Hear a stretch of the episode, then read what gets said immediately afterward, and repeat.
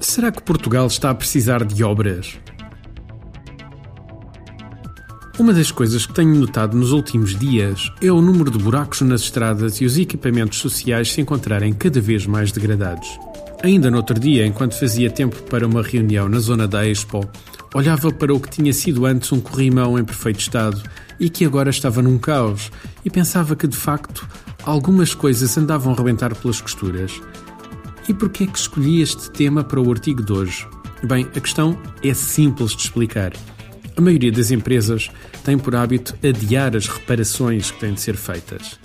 Seja na vertente das pessoas, seja na vertente dos processos, seja na vertente da tecnologia.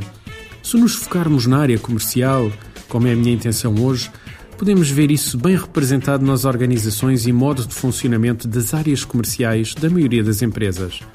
Algumas delas encontram-se de tal maneira paradas no tempo que nem notam que o mundo à sua volta mudou e evoluiu e a forma como se vendia há 5 ou há 10 anos já não é a forma como se vende hoje em dia.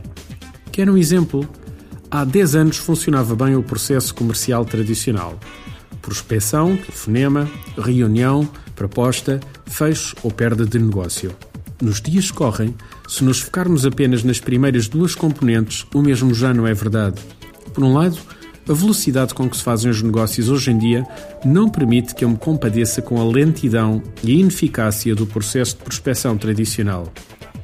O velho, boa tarde, fala José de Almeida, gostaria de marcar uma reunião com o engenheiro XPTO, é algo que já nem bem fica à maioria das empresas. O conjunto de informação que existe disponível sobre os clientes na internet, seja através dos sites de networking, como o LinkedIn, seja através das redes sociais como o Facebook, faz com que seja muito mais eficaz conhecer o meu alvo primeiro antes sequer de o abordar. Por outro lado, em vez de os abordar só para mostrar o que vendo, a informação disponível na internet, seja no site, seja nas notícias online sobre a empresa ou setor de atividade, permite que eu possa criar uma proposta de valor provável antes sequer de abordar o cliente. Digo provável porque só durante a reunião é que de facto a podemos validar. Poderá estar a pensar, mas isso de preparar a abordagem já não é o que se fazia antes? Claro que sim, só que dava muito mais trabalho. Se quiser fazer a experiência, procure no Facebook o nome de uma empresa ou de uma pessoa que conheça. Se procurar pelo e-mail dela, vai funcionar melhor adicione-a como amigo, explicando que tem interesses em comum, por exemplo. Depois vá ao perfil dela e analise os seus gostos, o que lê, o que ouve em termos de música. Após este pequeno exercício, estão ou não com um conjunto de informação adicional na mão que lhe pode permitir fazer pontos de contacto com essa pessoa diferente daquilo que era habitual? Claro que está! E com as empresas é a mesma coisa. Vá ao Google e pesquise o nome da empresa, o nome da pessoa, o nome dos produtos ou serviços que comercializam. Analise a informação e construa um mapa mental da empresa que vai abordar. Do que têm feito, dos produtos que têm maior promoção do lado deles, das notícias sobre a empresa que aparecem nos jornais online, etc. Agora, quando pensar na abordagem, tem na sua mão muito mais informação do que a que inicialmente possuía. O problema com as redes sociais e com os sites de networking é só um. As pessoas acham que estão a caçar.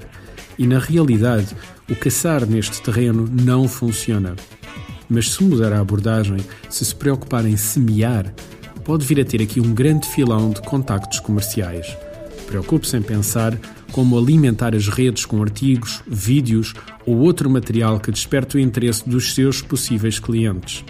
Procure que seja conteúdo simples e de fácil leitura ou visionamento. E, acima de tudo, entenda que as redes sociais, no modo de semear, são literalmente como um campo que é cultivado. Tem de ser regado, tem de se colocar adubo, tem de se cuidar das plantas e só mais tarde, por vezes anualmente, é que dão frutos. Mas quando dão, hoje, para um pouco para pensar. Será que a minha empresa ou o meu processo comercial não está a precisar de obras? Artigo de José Almeida, locução de João de Souza, produzido nos estúdios da Universidade Autónoma de Lisboa.